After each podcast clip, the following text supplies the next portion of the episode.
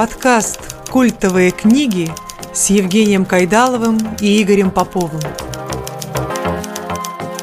Привет, друзья! Это восьмой выпуск подкаста «Культовые книги» с Евгением Кайдаловым и Игорем Поповым. И я автор и ведущий дружественного подкаста «Посиделки с пастором» Евгений Кайдалов. А я книжный обозреватель и радиоведущий Игорь Попов.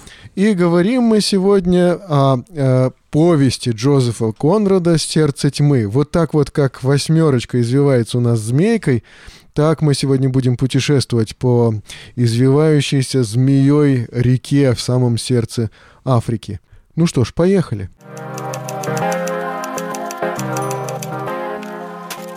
Я думаю, что вначале нужно предупредить. Дорогие друзья, если вы еще не читали повесть Джозефа Конрада «Сердце тьмы», она очень большая, где-то 178 страниц, в зависимости от издания, да, то вам стоит сначала все-таки прочитать э, эту повесть, а потом слушать наш подкаст, потому что будут спойлеры.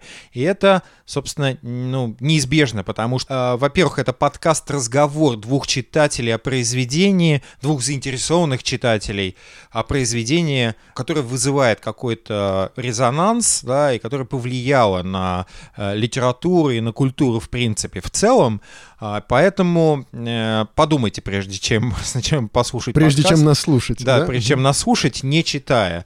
Но в любом случае я могу сказать, что все произведения, о которых мы говорим, им не повредят никакие спойлеры, потому что они гораздо глубже, чем ну, формальный сюжет и чем какие-то повороты сюжета. Хотя мы, конечно же, каких-то самых важных поворотов, которые бы э, открывали что-то, да, ну, были неожиданными, мы постараемся избежать, чтобы не лишать вас удовольствия от чтения. И все же, но все же, мне почему-то кажется, что вот как раз этот автор и эта книга не являются такой из известной. То есть многие люди не читали как раз Джозефа Конрада в «Сердце тьмы» конкретно, потому что лично я с этим автором познакомился уже вот когда мы стали записывать наши подкасты. И я услышал о нем от тебя. Поэтому, наверное, нам надо будет рассказать, что это за человек, что это за автор, что это за произведение. Ну и я думаю, что мы своими спойлерами не совсем его испортим. Ну, я думаю, э, что те, кто изучал историю литературы э, и знает историю литературы и историю конкретно зарубежной литературы, конечно же, знают, кто такой Джозеф Конрад. А, другое дело, что действительно не кажется, что русский читатель Джозефа Конрада только открывает. Но он не и был так популярен. Здесь, да, да, и ты знаешь, вот э, буквально скоро э, выходит издание ранее не издававшихся на русском языке произведений Джозефа Конрада, и это очень здорово на самом деле. И хочу тебе сказать и немножко ободрить, что сам я Джозефа Конрада прочитал не так давно, хотя ссылки на его «Сердце тьмы», а, на его произведения я читал в других произведениях. Встречались. Да, встречались, и, конечно же, а, в самых разных литературоведческих или филологических исследованиях я, конечно же, читал на Джозефа Конрада, и мне было стыдно, что я все никак не могу прочитать. Я, в конце концов, плюнул на все, отложил все в сторону и прочитал э, основные произведения Джозефа Конрада. И, конечно же, повесть «Сердце тьмы» по праву считается его самым известным и самым выдающимся произведением. Ну, теперь, наверное, к биографии Джозефа Конрада. Вот что мы о нем знаем? Что ты о нем знаешь, Жень? Вот то, что написано в Википедии, мы о нем и знаем. То есть, что это, во-первых, наш человек. То есть, это Иосиф Корженевский да, или да, Юзеф да, Корженевский. Да. Он родился в Российской империи, в Киевской губернии, да? Да-да-да, в семье польского дворянина, поэта Аполлона Корженевского, кстати сказать. Бердичев, это...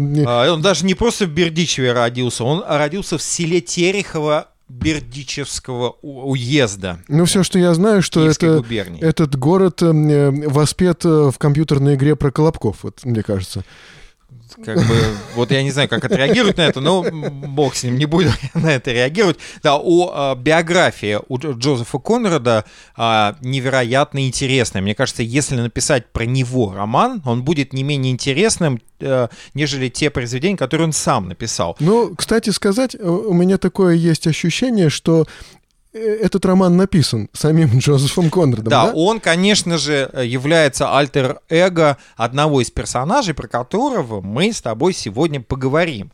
Но э, нужно еще сказать про Джозефа Конрада, чтобы так э, немножко подлить масло в огонь э, нашей дискуссии.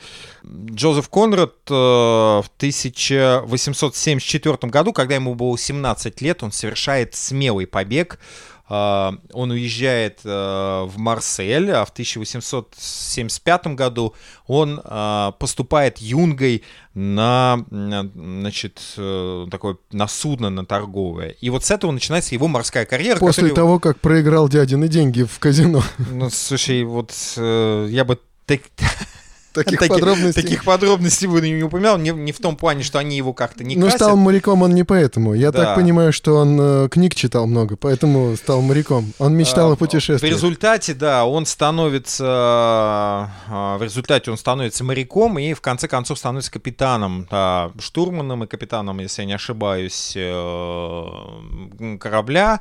А, И вообще у него довольно интересная а, биография как моряка. Он- То есть он плавал в Африку, в частности, он плавал как раз по реке а, Конго, Конго. да, и, соответственно, э, бельгийского Конго как раз э, он, как и подобно герою повести, болел малярией, которая чуть его не сгубила. И, кстати сказать, он боле- болел малярией, ревматизмом, и это подорвало его здоровье.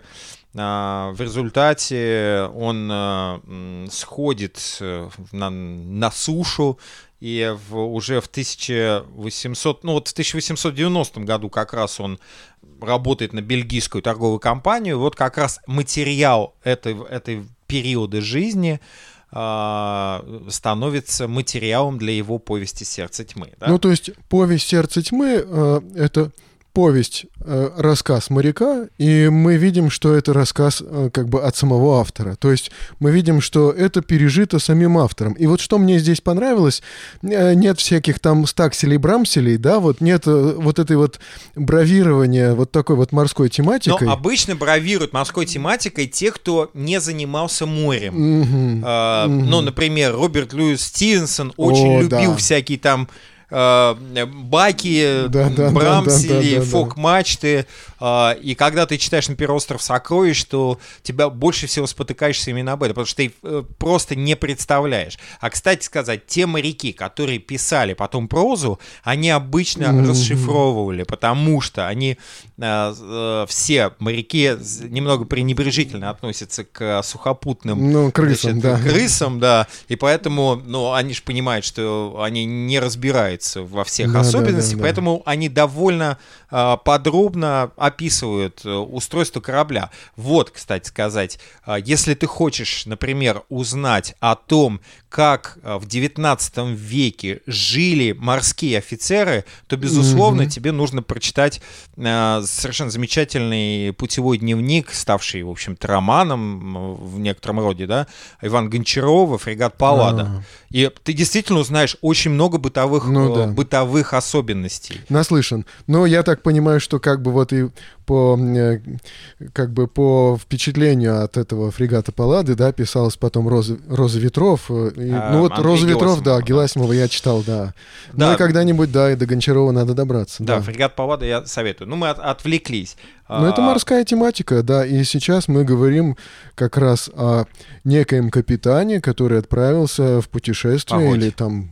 Погодь. В Так, путешествие он отправился. Давай закончим с биографией Джозефа Конрада. В 1893 году к нему на борт э, поднимается один очень интересный человек, Джон Голсуорси. Да, это английский писатель, который становится другом Конрада. И, по сути, он становится таким крестным э, отцом э, Конрада ну да, как писателя. потому что у Конрада как раз был готов роман, и им было о чем поговорить.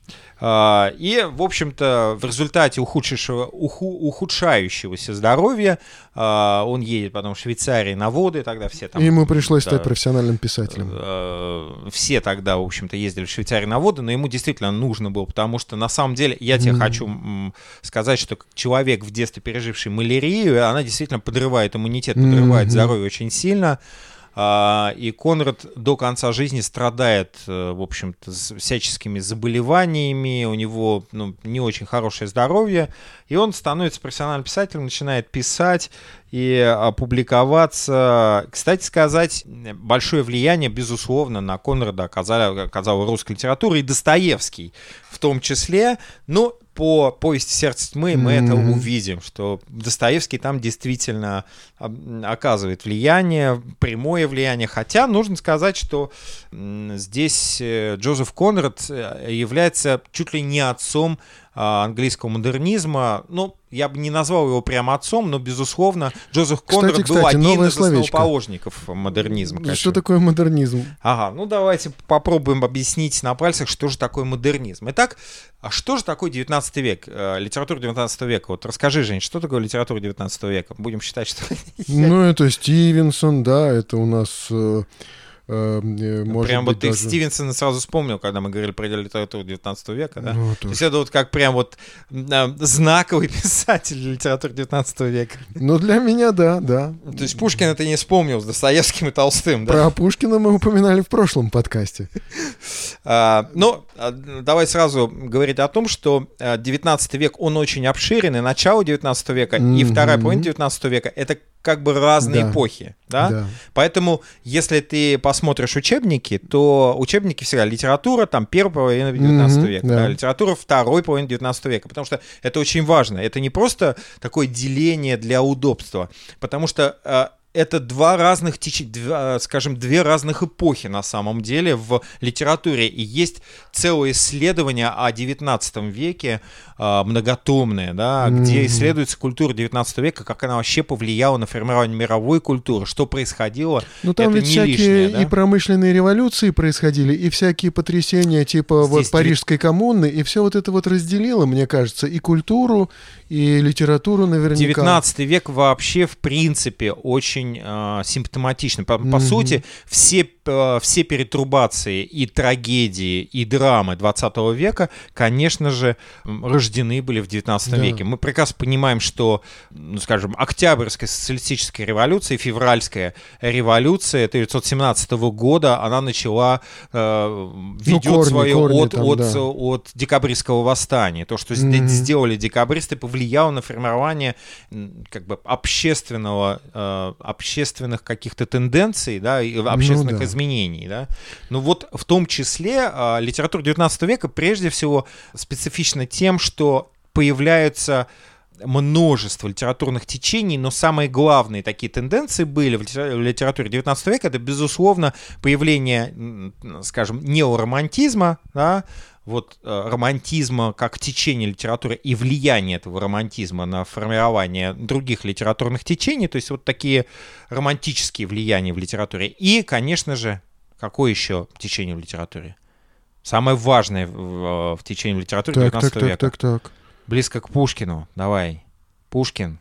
Наше все. Нет, да. сейчас не могу. Реализм.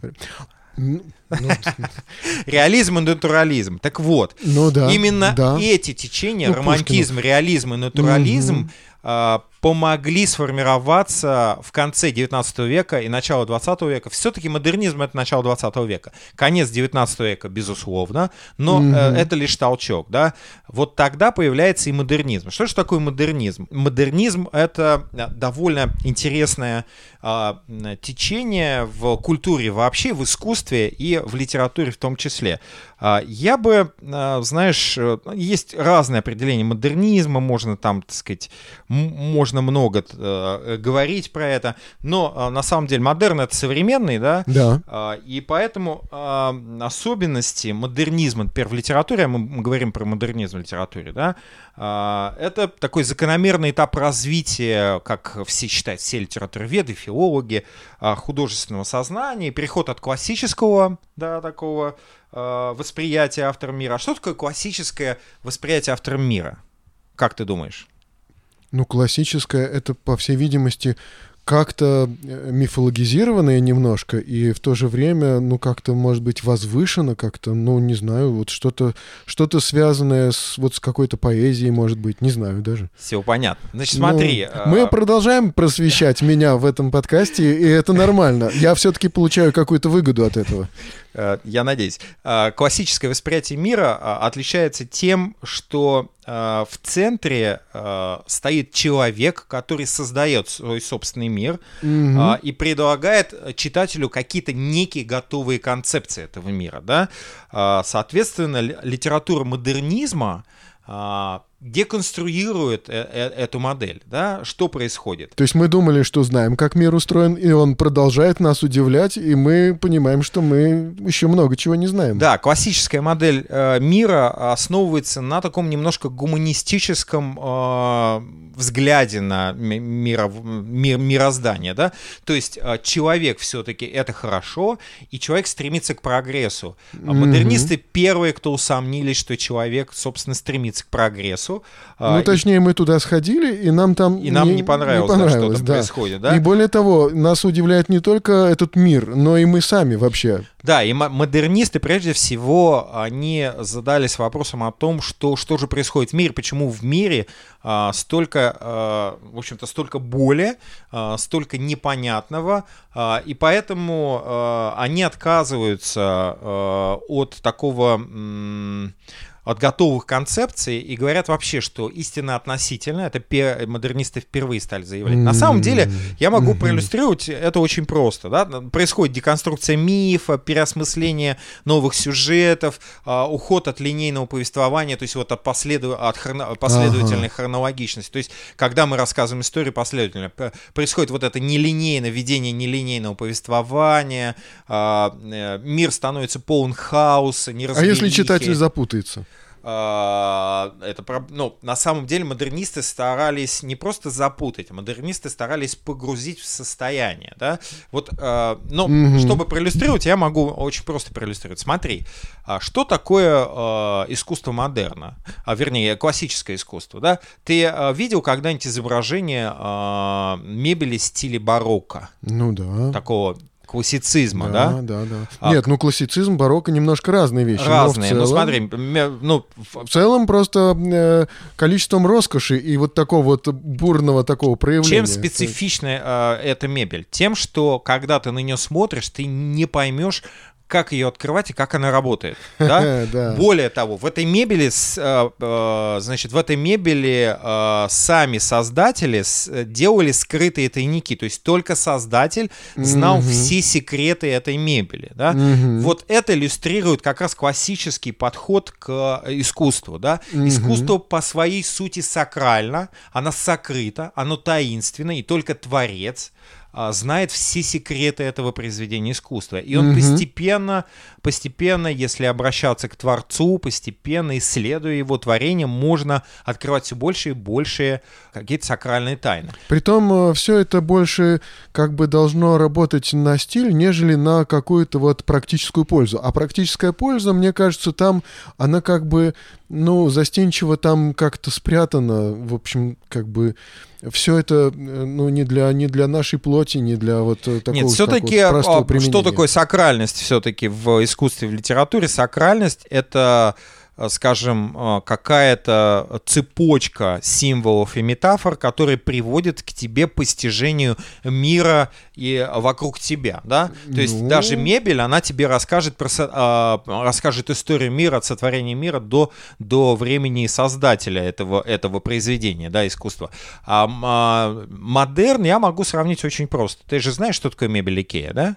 То есть когда ты смотришь на мебель ну, Икея, ты прекрасно понимаешь, как эта мебель собирается ценность прежде всего. Как эта мебель собирается? Так вот, ты понимаешь, смотришь на нее и смотришь. Вот это перенесется сюда, это сюда, это сделано здесь. То есть она она просто э, поразительно открыта для тебя, как технология. Так вот, модернисты как раз, по сути, од, один из принципов модернизма — это не просто э, создание какого-то сакрального произведения искусства, да, сакрального произведения литературы. Это прежде всего попытка рассказать о том, как создается произведение искусства. То есть это произведение о том, как создается произведение. Mm-hmm. Вот в этом смысл модернизма. Поэтому все работает на, именно на это. И э, у Джозефа Конрада в «Сердце тьмы» оно показательно в этом смысле, потому что оно, конечно же, это не произведение о том, как пишется произведение, но э, в нем столько многослойности, что при каждом прочтении, а я надеюсь, что ты еще будешь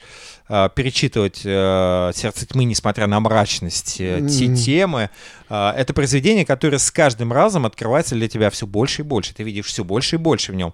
Я, например, э, три раза перечитал за последнее время «Сердце тьмы», и, кстати сказать, будет передача э, в эпиграф, где мы с mm. Олегом Комараковым будем говорить про африканскую литературу. То есть, ну, литература... это у тебя просто конек. Да, я, ну, конек, понятно, потому что я жил в Африке в детстве. Mm-hmm. Мы будем говорить как раз, в частности, о «Сердце тьмы», и будем говорить про замечательный э, романа Гауза «Всеобщая теория забвения». Ну, ладно, ага. это такой вот э, рекламка. Давай-ка перейдем уже к «Сердцу тьмы». Итак, о чем все-таки это произведение? Давай начнем начнем с того, в каких декорациях э, начинается повесть Джозефа Коннора «Сердце тьмы». Ну, декорации очень простые. Они, значит, находятся на яхте, несколько человек, а, которых, о которых нам вообще ничего не нужно знать, кроме того, что один там бухгалтер, другой там директор, третий там еще какой-то юрист.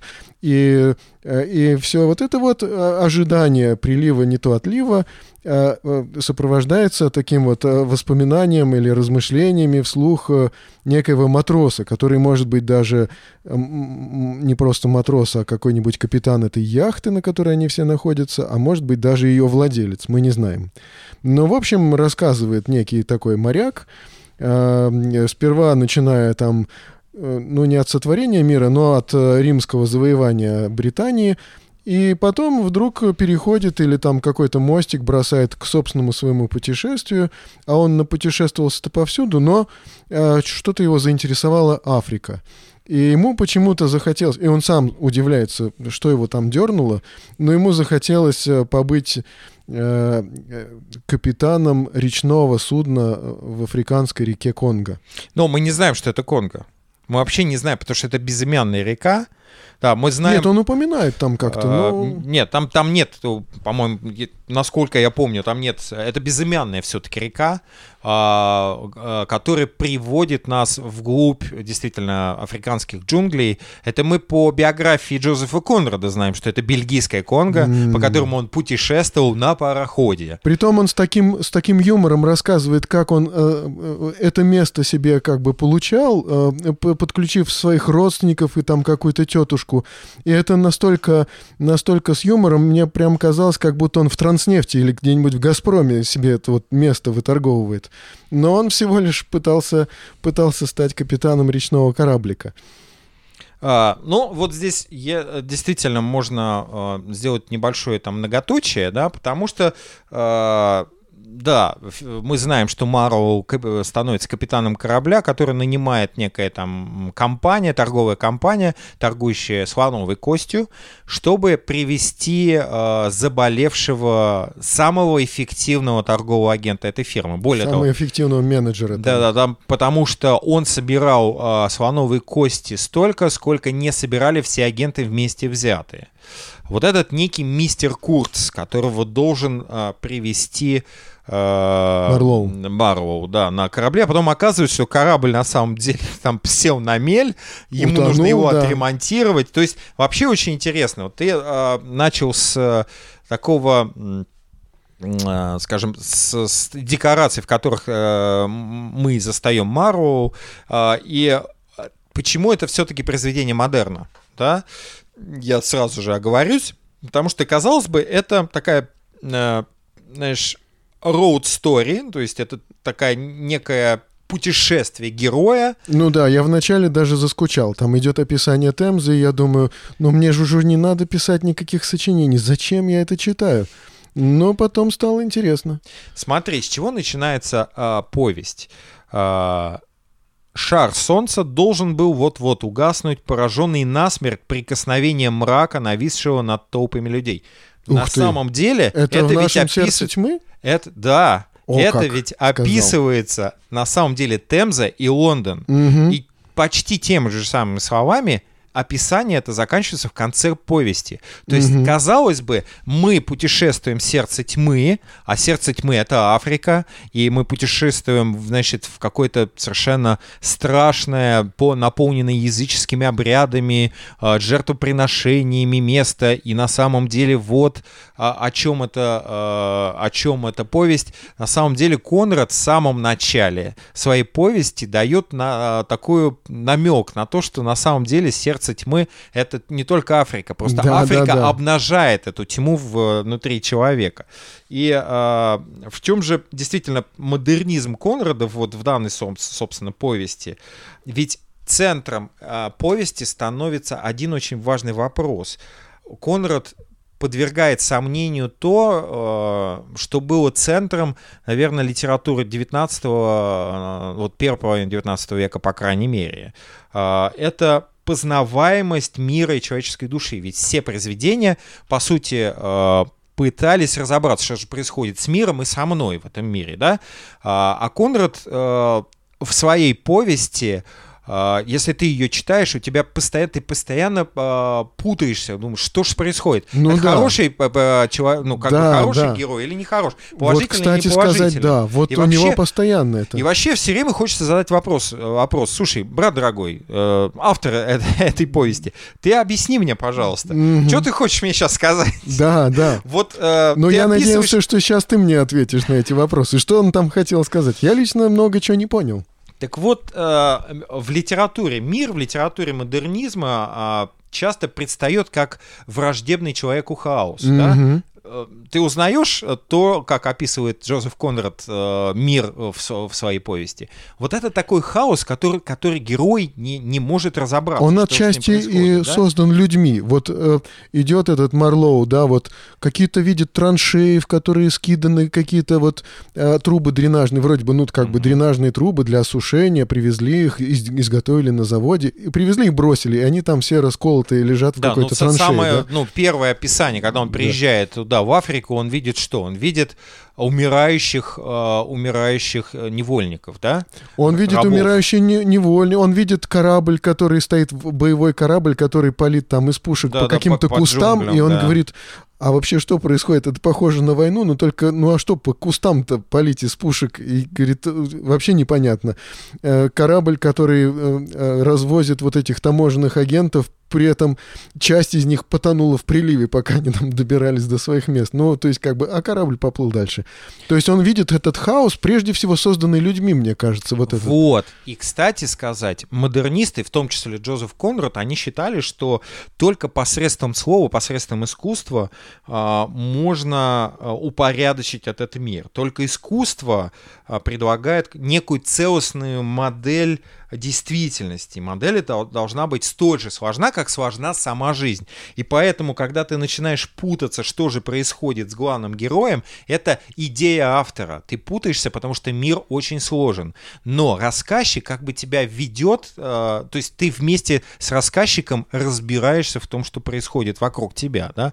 А, и поэтому, когда рассказчик заболевает, а болезнь, нужно сказать, очень важный литературный Мгм. прием. И у модернистов, в частности, если ты помнишь, что у Достоевского болезнь это метафора, э, метаморфоз, который происходит с человеком. Либо э, это болезнь души, э, приводящая к болезни, к болезни тела, да, либо это болезнь тела, которая потом героя должна привести к воскресению, к преобразованию, к, в общем, ну, после болезни должен родиться новый человек. Ну Болезнь вот- всегда такая метафора. И, у, кстати, у Джозефа Конрада болезнь тоже та, некая метафора того, что происходит с героем. Он ли- либо должен погибнуть, либо, либо он должен во что-то преобразоваться. Ну вот, кстати, стать. кстати, с метаморфозами, по крайней мере, с, с ожиданиями метаморфоз, мы встречаемся потрясающим образом еще в самом начале, когда mm-hmm. вот этот вот матросик идет наниматься работать э, в эту торговую фирму, это бельгийская фирма, и он проходит там собеседование, как ну, вот не, примерно не мы... матросик все-таки, он Ну, капитаном корабля. по- Ну, это морской идет. человек, да, мы Да. как бы не знаем его Не матросик, а моряк. Ты Да. все-таки правильно называешь да, да, ма- терминами.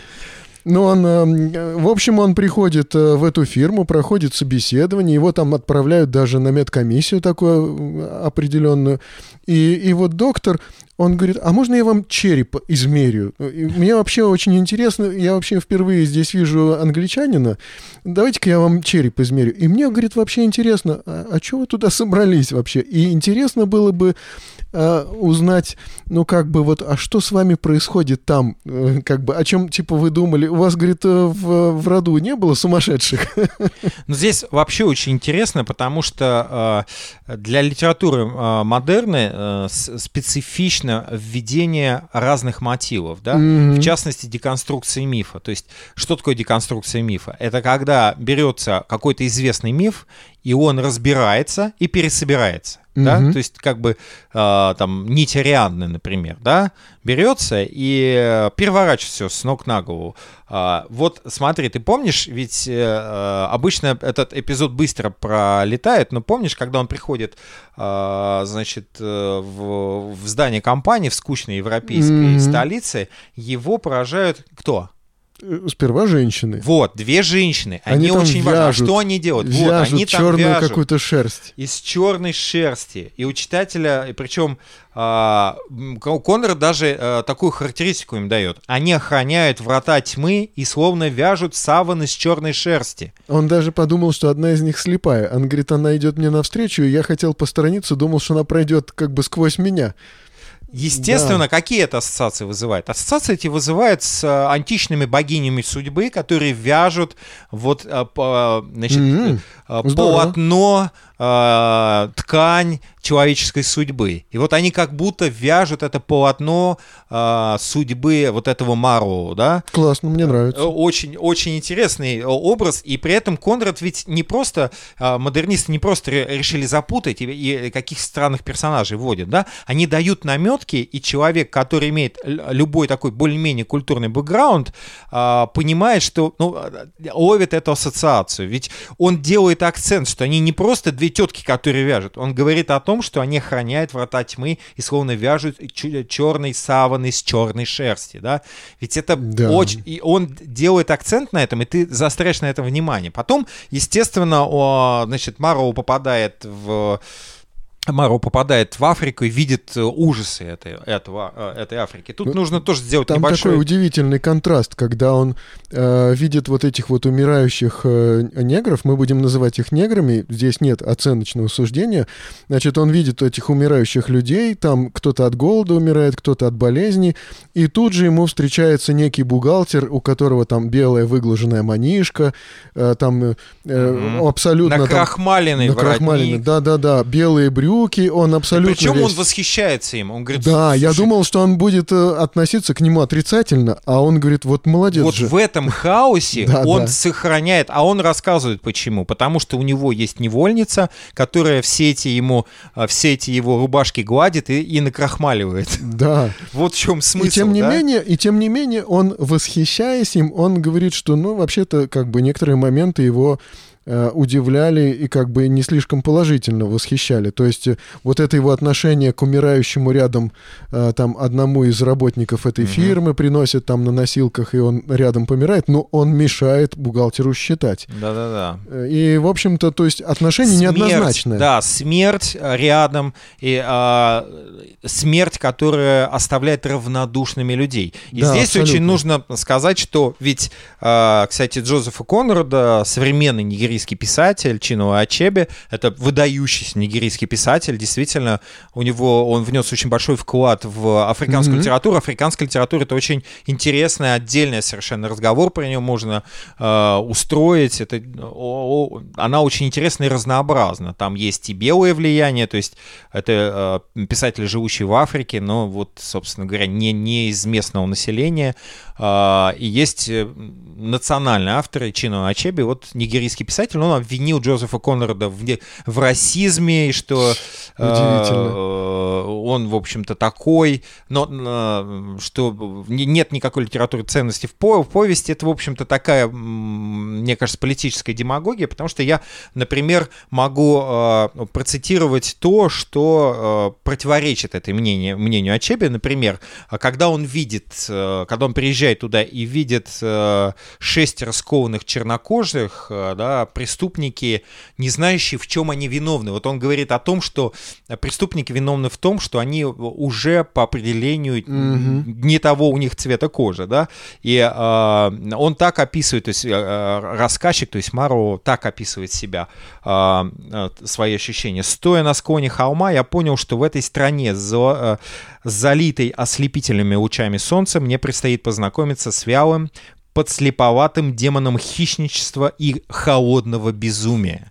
Да, ну, то да. есть вот мы погружаемся в атмосферу, мы понимаем, что чем дальше, тем больше мы находимся в атмосфере вот этого а, странно, странной тьмы, которая все больше и больше порабощает человека. Но и... формально это империализм прежде всего, да, вот это вот эксплуатация колоний, и я тут э, на днях вот просто заглядывал, да, Остинская компания. Конечно, мы можем сказать, что Бельгию эксплуатировала непосредственно э, э вот Конго, да, вот эксплуатировал бельгийский, бельгийский король. Леопольд, и, Леопольд да, II. да. И потом, когда ему это дело надоело, он продал, по-моему, самой же Бельгии эту, эту свою колонию. Здорово поступил. Но, Но... самое интересное, что э, до того, как он стал королем э, бельгийского Конго, там было население 300, 30 миллионов, а значит, в конце его это было 15 миллионов. Там местное население просто уничтожалось. Ну, вот то же самое происходило и э, как бы вот по, по действию э, Остинской компании британской, да, когда э, смотришь, что э, там бенгальцы, там 10 миллионов бенгальцев погибло от голода во время там работы Остинской компании. 40 миллионов индийцев погибает, потом начинаются какие-то оп опиумные войны с Китаем. То есть кошмар какой-то творится. И Конрад описывает вот ужас э, вот этой колониальной системы, но и он очень удивительно это все описывает. То есть он это описывает как зритель и как такой вот немножко отстраненный такой зритель. То есть он подмечает какие-то кошмарные какие-то э, черты вот этого колониального такого вот господства и в то же время он не выражает четко своего а, резко отрицательного такого вот отношения, но иногда некоторые комичные моменты вот, замечает даже. Вот, это очень удивление. важно.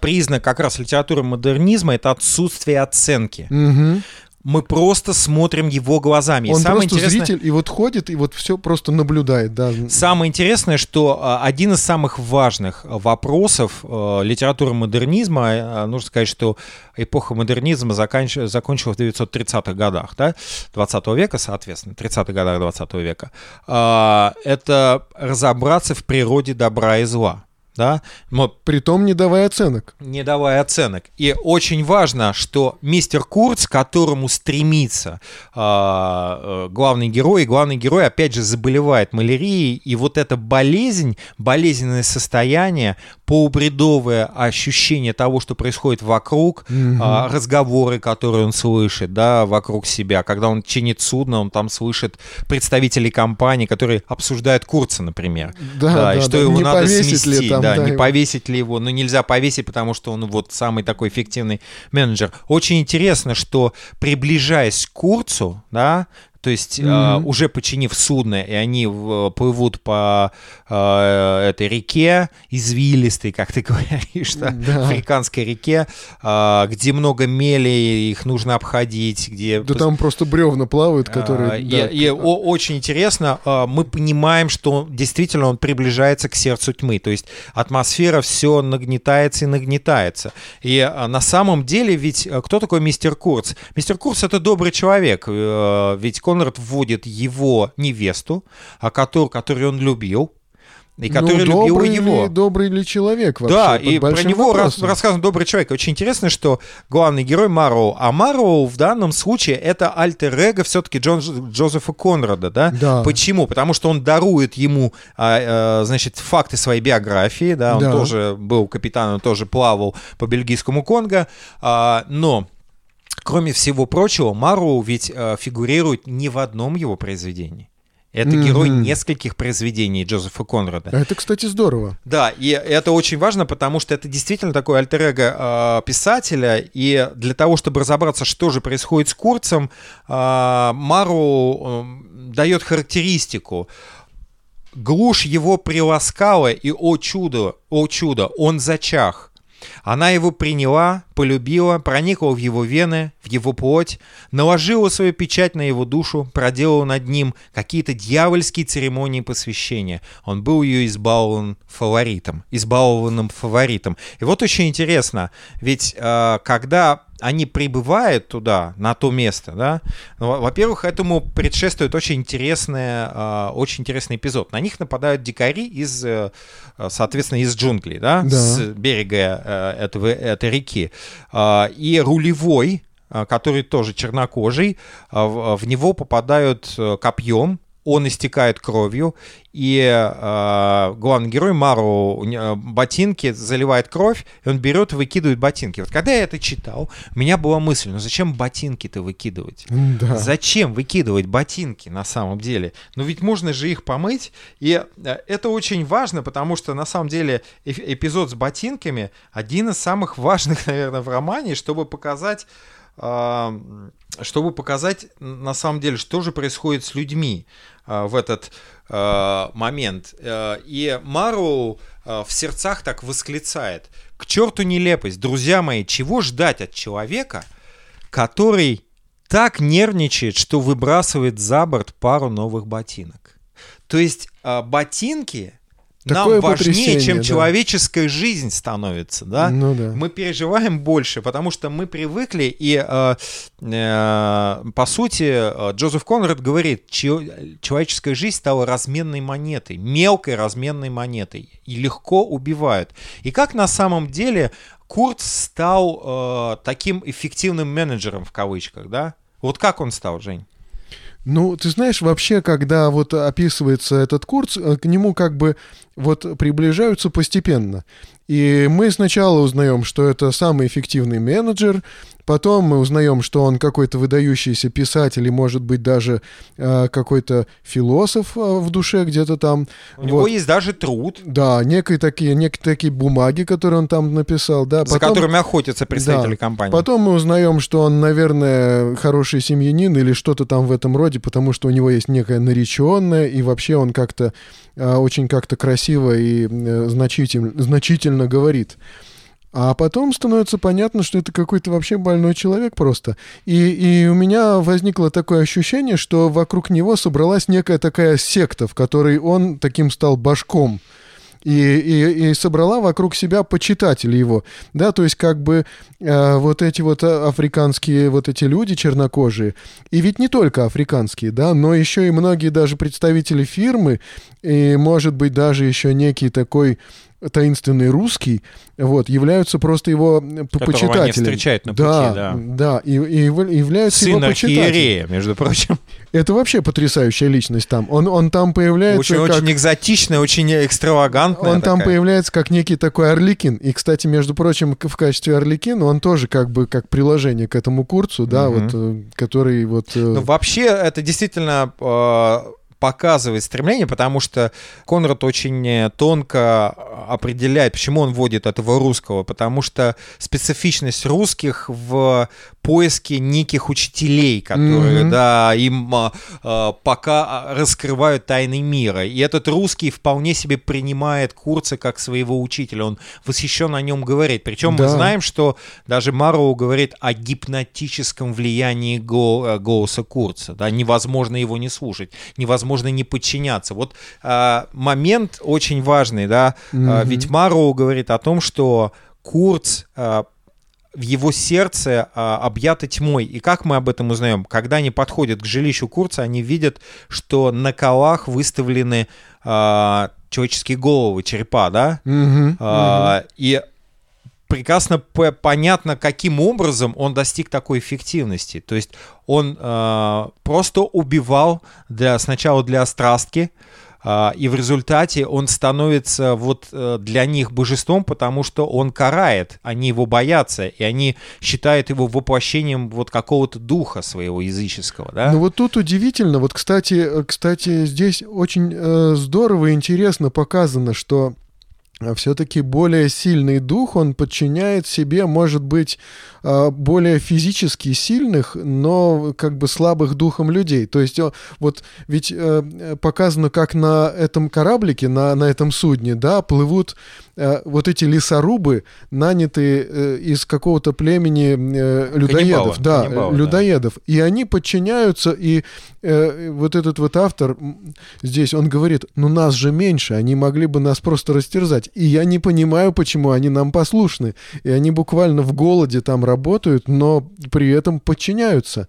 И, и он удивляется вот этой вот природе власти, э, вот этой природе власти, которой обладает в том числе вот этот безумный курс. А природа власти очень простая. Это зло, это тьма. Это тьма, которая владеет людьми, которая влияет на людей и которая, кстати сказать, изменяет природу человека. Да? Ну и с, не с, только. Кур, с Курца же э, легко слетает цивилизованность вот эта его, да?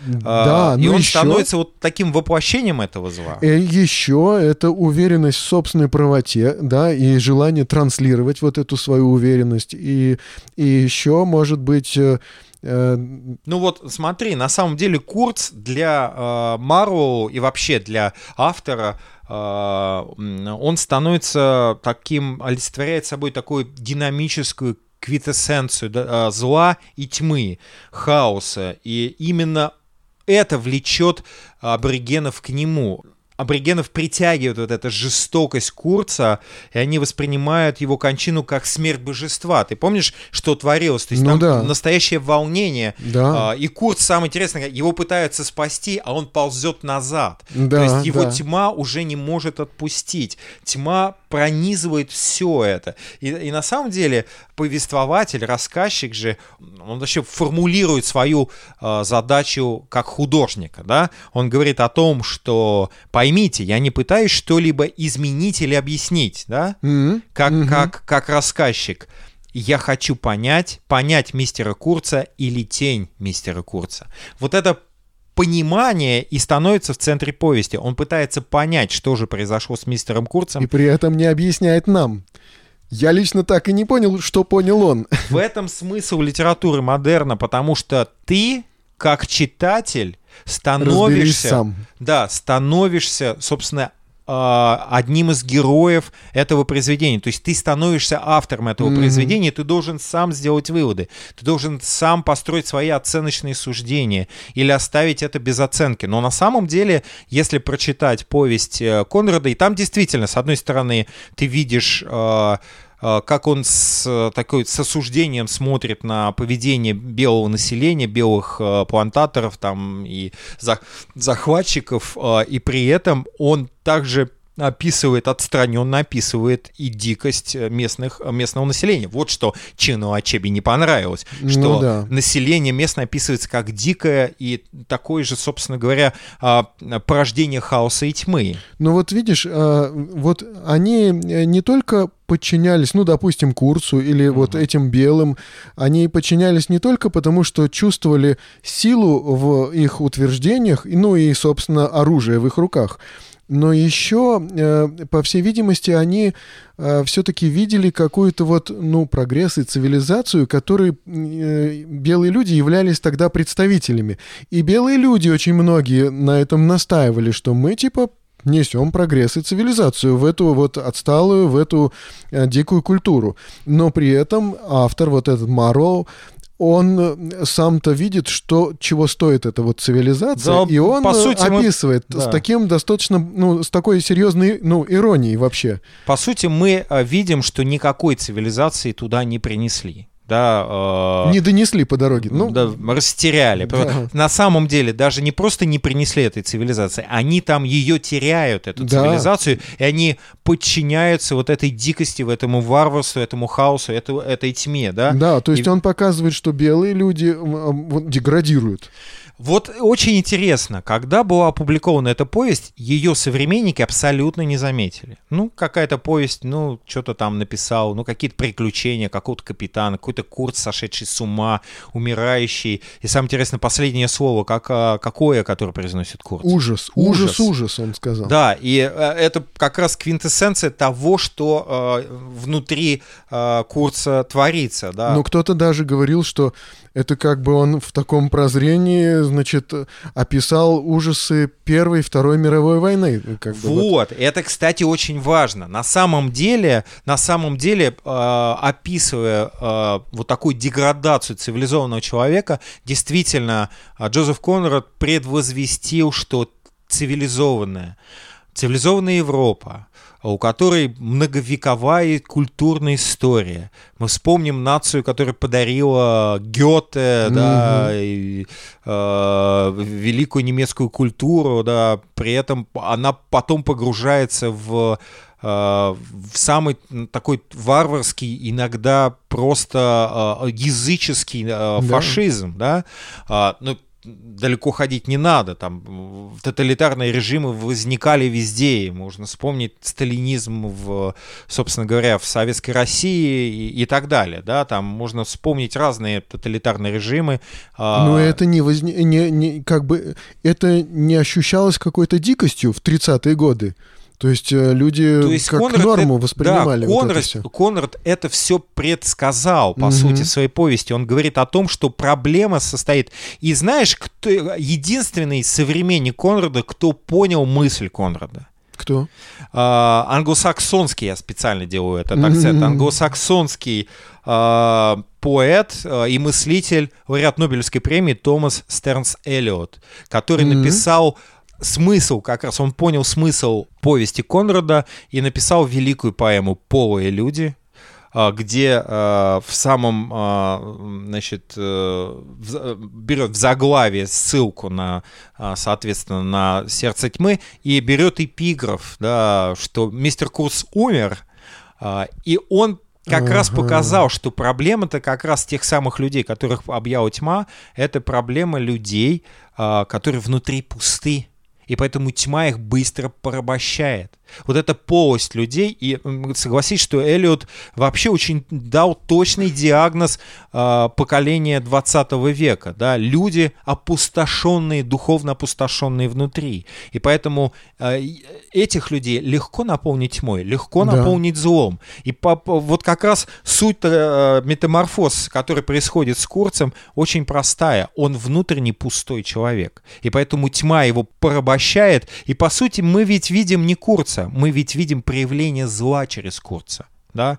Ну, есть... которая, в общем-то, пытается оперировать такими возвышенными понятиями и, и производит э, такое впечатление в окружающих некого такого возвышенного, такого одухотворенного. Ведь его нареченная ведь она влюблена в него и считает его великим человеком, точно да, так же, как и многие. Самое интересное, что Маруо говорит, что он ненавидит ложь. Он просто физически не, не, не может э, это терпеть. Да, и что приехав, он делает? Он сам лжет. Он сам ей лжет и говорит, что последние слова были о вас. Конечно. Ваше имя, да. Ваше имя. Mm-hmm. Он произносил ваше имя. И очень интересно, что даже когда Мару э, путешествовал э, Курцу, да, то он везде видел следы Курца. А что это за следы?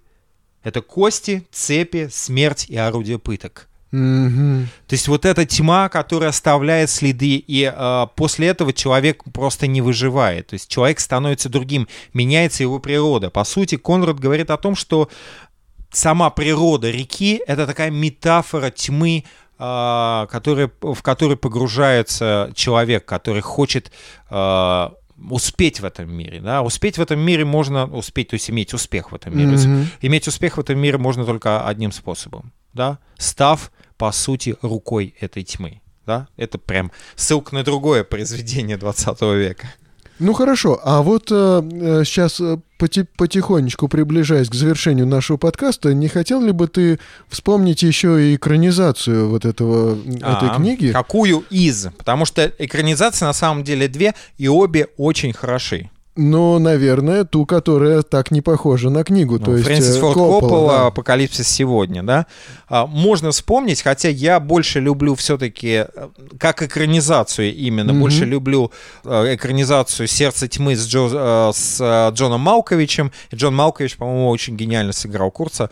Но Фрэнсис Форд Коппола сделал э, невероятное. Его, кстати, я, я читал очень много критики, что он вообще не понял, что этот, э, что он вообще тупица и так далее. И так вообще далее. в книге было про Африку, да? Да, да, и вообще, ну, понятно, что про Африку он вз- взял Вьетнам, но э, Коппола как раз а, понял Джозефа Конрада, и он пок- показал, причем, э, когда я смотрел «Апокалипсис сегодня», я очень советую всем посмотреть этот фильм, потому что он невероятно точно воссоздает ощущение болезни.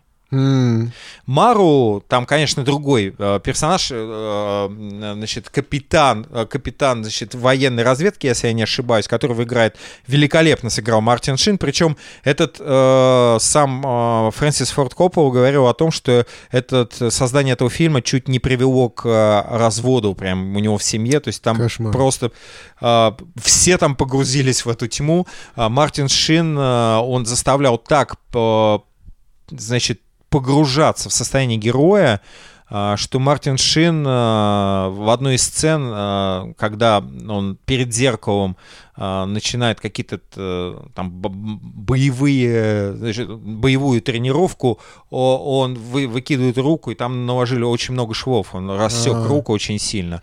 И а, Мартин Шин, а, в общем, там фактически был чуть ли не инфаркт, по-моему, на, на съемках. Раззадорился что-то, да? А, ну, там вообще вся съемочная группа была в каком-то совершенно не- невероятном напряжении. И вот «Апокалипсис сегодня» как раз передает это состояние, когда ты, как зритель, постепенно погружаешься, все больше и бо- больше погружаешься в эту атмосферу тьмы и зла, в которую попадает Мгм. главный герой. И мы видим, что Мартин Шин очень гениально сыграл вот эту трансформацию. Чем ближе к Курцу, да, к полковнику, там, Мгм. если я не ошибаюсь, Курцу, или там, не помню, по-моему, полковник Курц, да, по-моему, полковник.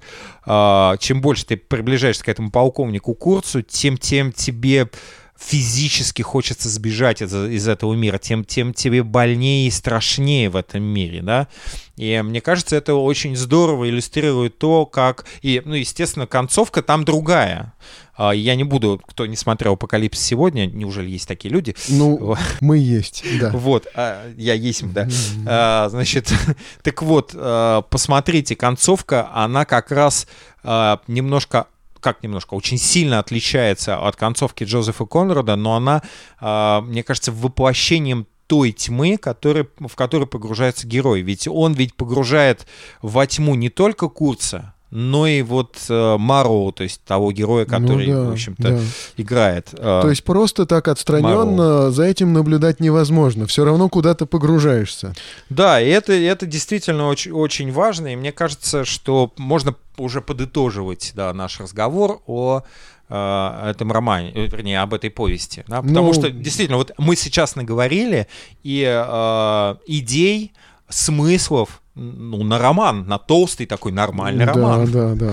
вполне себе. Обсуждение, да, было. И э, я могу сказать, что э, вот что мне понравилось, э, к примеру, да, мне понравилось э, э, достаточно э, достаточно реалистичное такое, спокойное и в некоторых моментах даже очень ироничное описание ситуации, описание действительности, да, вот наблюдатель, который э, как бы не падает в обморок, да, а просто э, как бы немного иронично, да, но э, очень критично описывает ситуацию, да. Он видит своих коллег, называет их, например, пилигримами, да, вспоминая путешествие пилигрима Джона Буньяна, но эти пилигримы э, никуда не пошли. Они так и тусуются там со своими посохами, да, вот в этой вот, на, на территории этой станции. И он э, достаточно ироничный и очень так даже, даже можно сказать, смешно описывает э, вообще вот э, ситуацию вот этих белых людей, да, которыми мы все являемся подчас. И, и в то же время, да, начинаешь как-то глубже и как-то, может быть, сильнее, острее, острее чувствовать ответственность, ответ- ответственность цивилизованного человека. И, и вот это вот очень важно. Он не давал оценок, но эта ответственность, она вот прямо вот так вот нависает вот во всей книге. Э, ответственность за то, что ты, что ты несешь, что ты способен, что ты делаешь, да. И в то же время э, вот он очень четко показывает вот этот вот сумасшедший Курц. Ведь э, его, э, собственно, его понимание того, как он несет цивилизацию, было в том, как он вот, э, как он говорит, да, чарующий голос его, да, и демагогические вот эти вот речи, да, то есть вот Курц, который что-то там говорил о цивилизации, что-то там говорил о, о чем-то таком важном и возвышенном, но при этом э, остался пустышкой. А на тебе самом деле. Курц ни на кого не напоминает из э, исторических персонажей? Ну, э, ну нет, я лучше промолчу.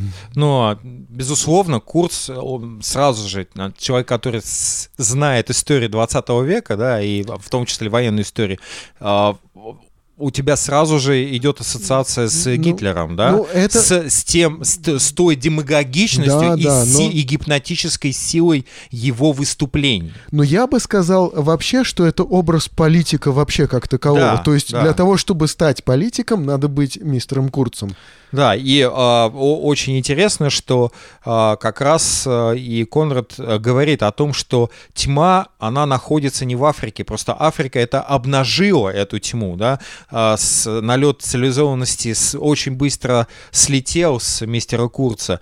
Очень интересная концовка, самый последний абзац э, повести Джозефа Конрада. «Я поднял голову, черная гряда облаков пересекла устье, и спокойный поток, ведущий словно к концу земли струился мрачный под облачным небом. Казалось, он водил, он уводил в сердце необъятной тьмы. И он уводил ведь это не в бельгийское Конго. Да, домой и, приехали. А это, это Темза и это Лондон. То есть э, эта тьма а, а, обнимает, скажем, человека, эта тьма наполняет человека, если у него нет внутреннего наполнения, если, а, как а, точно заметил Томас Стернс Эллиот, если этот человек полый, то тьма покорит его очень быстро.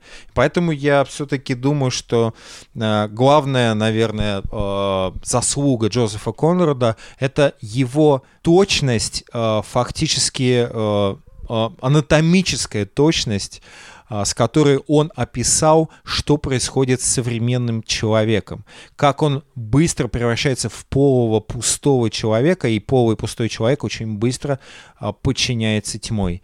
Ну, тут можно сказать, что ну, не будьте побежды, побеждены злом, а побеждайте зло добром, как э, об этом нам говорит э, ну, Библия, да, да? Да, и еще, еще, еще на всякий случай, а, были очень многие положительные, добрые, достойные люди. Вот тот же самый Орликин русский, да, или та самая возлюбленная, нареченная Курца. То есть хорошие люди, но которые стали просто ну, рабами, так скажем, да, Курцу, вот, э, не знаю, его поклонниками. И тут э, хочется также сказать, э, остерегайтесь идолов. Ну, здесь, да, и здесь я вообще э, насчет хорошести э, этих персонажей поспорил, потому что э, это, ну... Ну, они явно симпатичные раз, там. Э, ну, симпатичность не показатель, но это такой уже э, спор скорее, да. Я лично не вижу вообще положительных персонажей в этой повести, повести. Я считаю, что это заслуга этой повести, потому что как раз задача этой повести, и Джозеф Конрад с ней справился великолепно, просто исследовать природу зла и как зло подчиняет себе человека. И в этом, безусловно, Джозеф Конрад, э, мне кажется, достиг такой вершины своего творчества, и это одно из самых, наверное, сильных произведений. Не зря а, Конрада переоткрыли для себя в 50-х годах 20 века, 1950-х годах. И, и, Что-то понятнее стало. Да, и э, пройдя опыт э, двух мировых войн, да, вдруг человечество обернулось к тем пророкам, литературным пророкам, которые об этом предупреждали в своих произведениях. А нужно сказать, что э, Джозеф Конрад не единственный, кто э, предупреждал Причем предупреждал без пафоса, без вот этого оруэлловского э, назидательного пафоса, тоталитаризме, о большом, большой брат следит за тобой и так далее. Ну да. А, а вот о таком очень отстраненном наблюдении за то, о том, как зло может поработить человека. Ну что ж, э, будем внимательнее читать книги, друзья. Да, читайте книги, будьте лучше, дорогие друзья. Ну что ж, до свидания. До свидания.